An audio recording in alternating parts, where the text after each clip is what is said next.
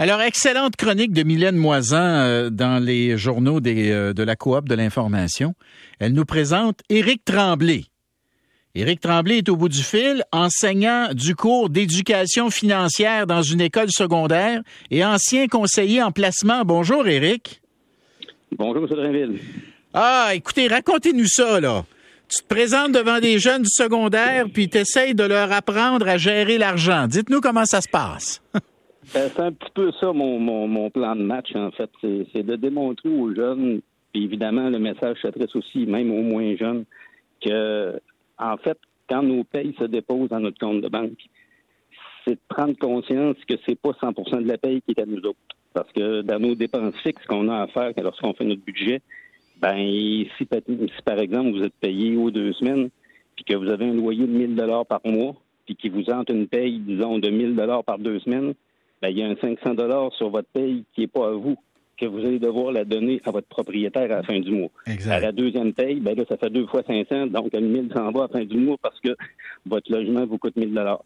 Après ça, ben, si vous ne payez pas vos assurances, ben, il y a un bout de votre paye qui devrait appartenir à l'assurance, il y a un bout de votre paye qui appartient à votre compte de cellulaire, etc.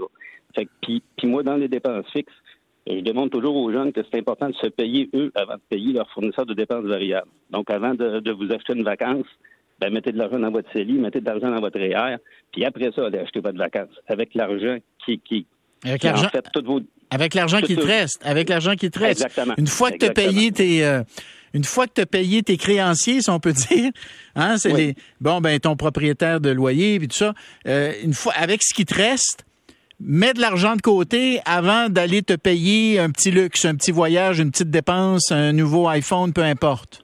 Exactement, parce qu'en fait, c'est souvent ça le problème, c'est que là, je pense que je vous apprends rien en vous disant que le monde, présentement, je pense, c'est rendu à pas loin de 180 dollars de dette par, euh, par 100 dollars de disponible.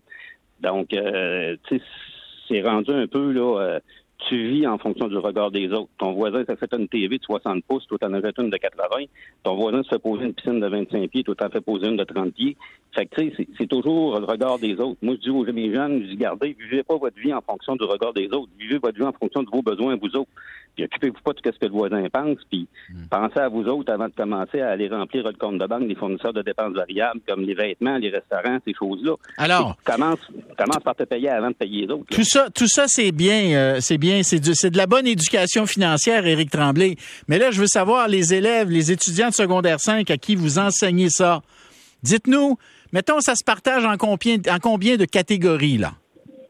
Bah, je vous dirais que euh, j'ai 175 élèves, 170, 175 élèves. Évidemment, comme dans la population, il y en a quelques-uns là-dedans qui euh, n'accordent pas vraiment d'importance à mon cours, puis s'ils pouvaient dormir sur leur bureau toute l'après-midi, ils le feraient. Mais euh, il y en a quand même un certain pourcentage qui accordent l'importance à ça. Puis je vous dirais que dans ma carrière, euh, dans mes clients, je devais avoir peut-être un 80-85% de mes clients qui mettaient de l'argent de côté parce qu'ils savaient qu'il fallait qu'ils le fassent, mais ils détestaient ça.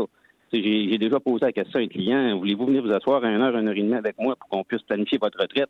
Ah, Eric, j'ai pas le temps, j'ai pas le temps. Puis là, j'ai dit, planifiez-vous vos vacances. Ah, il disait, fait un mois qu'on qu taponne l'Internet pour essayer de bâtir notre voyage qu'on va aller faire pendant deux semaines. Fait que là, j'ai dit à mon client, j'ai dit, bon, ça, là, vous me dites que ça fait un mois que vous faites du, du vous taponnez sur Internet pour trouver votre voyage, puis j'ai dit, moi, je vous demande une heure et demie pour venir planifier votre retraite. Là, il a dit, ouais, il dit, sais-tu que tu viens de me, me, me, cogner ça assez solide, là? Ça fait qu'il est venu s'asseoir, bon, on l'a planifié sa retraite. Fait que, tu sais, c'est comme n'importe quoi. Les choses qui ont, que les gens n'accordent pas d'intérêt, ben, c'est sûr qu'ils vont tout le temps repousser ça. Fait que les finances, j'ai une partie de ma classe que les jeunes, vraiment, ils ont les yeux gros comme des Saint-Piastres, puis ils m'écoutent quand je parle. Il y en a une gang qui, bon, s'en occupe pas trop trop, mais il reste que, bon, euh, tu sais, moi, mon objectif, honnêtement, c'est que si j'ai 10 à 20% de mes jeunes qui accordent une certaine importance à, ce que je vais les avoir appris, ben, je vais dire, regarde, la job a été faite parce que, tu sais, dans nos vies, on va rencontrer des milliers de personnes, puis il y a peut-être une dizaine de personnes qui vont vraiment avoir un impact sur notre futur. Ben, moi, si je fais partie de ceux de, de, de, ces dix personnes-là qui vont avoir un impact sur certains de mes étudiants, ben, je vais être bien content. moi, quand j'avais 18 ans, j'ai rencontré un de mes anciens boss qui m'a expliqué c'était quoi un REER. Fait que mes premiers REER, je les ai pris à 18 ans, puis j'ai arrêté d'en prendre à 50 ans quand j'ai pris ma retraite. Ben, ce monsieur-là, ben, il a changé ma vie. Fait que je l'ai retrouvé, je l'ai invité à déjeuner, puis je lui ai expliqué ça, puis il ah. trouvait ça. Euh, ah oui? Il trouvait ça incroyable. Ben oui, ben oui, ben oui. C'est mon ah, ancien boss. C'est ton ancien. Ah, je trouve ça excellent. Je trouve ça excellent. Alors, alors, il va en avoir quelques-uns ou quelques-unes qui vous auront écouté puis qui vont commencer à mettre de l'argent de côté. Ben, j'espère. Puis en fait, le message, là, c'est ça, c'est que le, titre de l'article ce matin, c'était Le temps, c'est ton arme la plus puissante. C'est que quand tu es jeune, tu n'as rien payé chez tes parents parce que tes parents payent tout. Mettons que tu mets 25, 50 pièces par deux semaines de côté, ben quand tu n'as rien payé, ces petits montants-là, à un moment donné, vont devenir grands. Tu sais, j'ai montré un tableau à mes jeunes, puis évidemment, je les en ligne comme dans un entonnoir. Je lui dis, j'ai Monsieur A qui met 2500 pièces de côté pendant 10 ans. Fait qu'il a mis 25 000 dans le pot. J'ai Monsieur B, lui, il a mis 2500 pièces de côté pendant 36 ans. Il a mis 90 000 dans le pot. Lequel des deux a plus d'argent à 65 ans? Fait qu'évidemment, toute la gang me répond, c'est B, il a mis 90 000 dans le pot. J'ai dit non, l'erreur, la gang, parce que vous avez oublié de me demander, il y en a un qui a commencé avant l'autre? Fait que celui qui, qui a rien que mis 25 000, lui a commencé, mettons, à 20 ans. Il a arrêté à 30 ans. Mais quand l'autre qui a commencé à 30 ans, qui est quand même très jeune, là, pour commencer à mettre des sous de côté, ben lui, quand il a mis son premier 2500, l'autre, il avait déjà 42 000 qui générait des petits. Fait qu'à 65 ans, celui qui a commencé à 20 ans mettre 2500 de côté, puis il a rien que mis 25 000, il a quasiment un million, alors que l'autre, il a 650 000. Fait que plus vite tu commences, plus vite à un moment donné, ton argent va travailler à ta place. Puis, tu sais, quand tu as 20 ans, tu pas d'enfants. À 30 ans, tu vas commencer peut-être à avoir des enfants. Fait qu'au lieu de mettre de l'épargne, tu vas peut-être des couches. Ça fait, que, ça fait que si tu as déjà mis quelques billes de côté, puis ton argent te génère quelque chose, ben, tu peut-être plus moyen d'épargner autant, mais au moins le fait que tu aies fait les efforts au départ, ben là, c'est ton argent qui va travailler à ta place, puis tu vas finir par atteindre une indépendance financière. Puis ça, c'est autant chez les jeunes que je trouve que c'est un manque, que même chez des personnes plus, euh, plus avancées en âge, là, tu sais, en tout cas, moi, c'est sûr que, bon, j'ai pas la vérité à tout, mais je me dis, euh, l'éducation financière, c'est excessivement important d'apprendre ça le plus tôt possible. Tu sais, puis un jour ou l'autre, on, en bénéficie. Je sais bien croire que l'argent fait pas le bonheur, mais à quelque part, il rend le malheur confortable. c'est très bon. Alors, les gens me disent, oh, j'aurais aimé ça avoir un cours comme ça, sinon un prof comme ça. Ben, le cours d'éducation financière, il est revenu, il a été réintroduit euh, Mylène, écrit euh, il y a cinq ans au Québec. Je pensais pas que c'était tant que ça, mais des fois le temps passe tellement vite. Sauf que c'est un cours qui euh, il n'est pas obligatoire. Hein? Ou, est-ce qu'il faut que tu le prennes, mais il n'est pas obligatoire pour l'obtention du diplôme? Hein? Je pense que c'est plus comme ça qu'il faut le dire. Hein?